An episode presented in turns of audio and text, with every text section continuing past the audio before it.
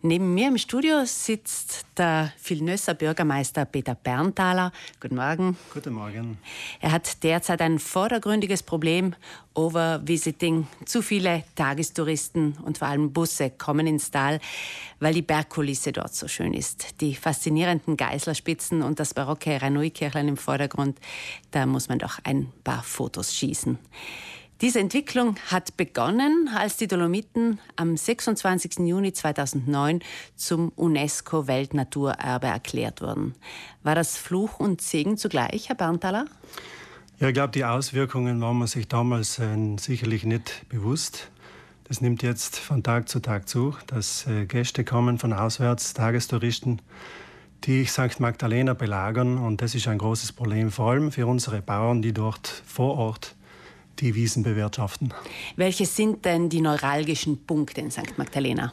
Ja, es ist drinnen so eine neue Kirche natürlich ähm, und die Magdalena Kirche, wo wir ja mittlerweile die Straße gesperrt haben. Aber trotzdem äh, ja, fahren die Asiaten, Chinesen, Japaner mit dem Auto hoch und das kann es einfach nicht sein. Wir haben auch äh, die Karabinieri vor Ort, die Strafen ausstellen, aber mit dem ist nicht getan. Wir müssen ein Gesamtkonzept erstellen. Sie bekommen immer wieder Beweisfotos und Anrufe von verärgerten Bauern und haben jetzt beschlossen, etwas zu tun. Äh, welche Ideen gibt es denn bisher? Also wir haben ja ein LEADER-Projekt gemacht, ein Besucherlenkungssystem in Vilnius. Und das gehen wir jetzt in die Umsetzungsphase. Aber vor Ort müssen wir schnelle Maßnahmen auch äh, setzen. Deswegen hat sich eine Arbeitsgruppe gebildet, äh, vorwiegend Gemeinderätinnen und Räte aus St. Magdalena. Und die haben jetzt ein Treffen gemacht mit den Bauern äh, vor Ort. Und wir müssen gemeinsame Lösung, Lösungen finden, damit es auch dann in der Umsetzungsphase funktioniert. Also die Bauern haben das Problem, dass sie gerade bei der Heuernte sind und die Touristen stehen mit ihrem Fotostativ mitten in der Wiese und dann kommt es eben zu Kollisionen, oder? Ganz genau. Und äh, das ist ja eben das Malheur, das wir haben. Ähm, sie sind auch frech, muss ich was sagen, ein Stück weit. Sie, sie, stellen nicht aus. Sie sagen einfach, ja, das ist Weltnaturerbe, das gehört uns allen. Und äh, wie soll dann der Bauer mit seiner Mähmaschine, mit dem Lauderwagen weiterkommen auf der Straße und äh, sein Feld bewirtschaften? Also das kann es wirklich nicht sein. Auch der Parkplatz Zanser Alm ist ein beliebtes Ziel, weil dort viele Almen zu erwandern sind, auch natürlich von Einheimischen. Äh, sonntags ist der Parkplatz ab 10 Uhr meist ausgebucht, mhm. obwohl das Parken 8 Euro kostet. Komfort hat eben seinen Preis, aber da gäbe es auch ähm, öffentliche Verkehrsmittel, die genau. direkt dorthin fahren. 8 Euro ist noch zu wenig, meiner Meinung. Die Leute kommen äh, trotzdem.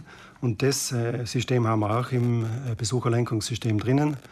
Das ähm, ein Buchungssystem, die Vilnös Tourismusgenossenschaft hat es schon jetzt in Anwendung, praktisch wo man online buchen kann, einen Parkplatz in, auf der Zanzalm. Es sollte aber in Zukunft auch so sein, dass der Einheimische auch äh, das buchen kann drinnen und für den auch was reserviert ist damit der Samstag, Sonntag auch auf die Alm gehen kann. Aber noch besser wäre es, man steigt in Klausen oder in Brixen in den Bus und fährt genau. bis zur Zanzeralm. Das ja, dadurch, das ja, dadurch, dass Beste. wir alpine Perle sind und wir dadurch erreicht haben, dass äh, stündlich äh, der Linienbus hineinfahrt nach auf der Zanzeralm, dann ist es auch möglich, mit den Öffis das zu erreichen. Sie haben mir erzählt, Sie haben sich auch das Praxerverkehrssystem angeschaut. Ja. Wird es in diese Richtung gehen, auch in Vilnös? Ja, wir haben mit Erwin Steiner, dann, äh, der mal drinnen war und sein Konzept eben vorgestellt hat, einiges abgeschaut und eben das versuchen wir jetzt brockenweise dann in die Umsetzungsphase gehen. Es ist natürlich noch ein langer Weg. Aber wir sind es unserem Teil schuldig, dass wir das Verkehrsproblem lösen, aber auch die Fototouristen lenken.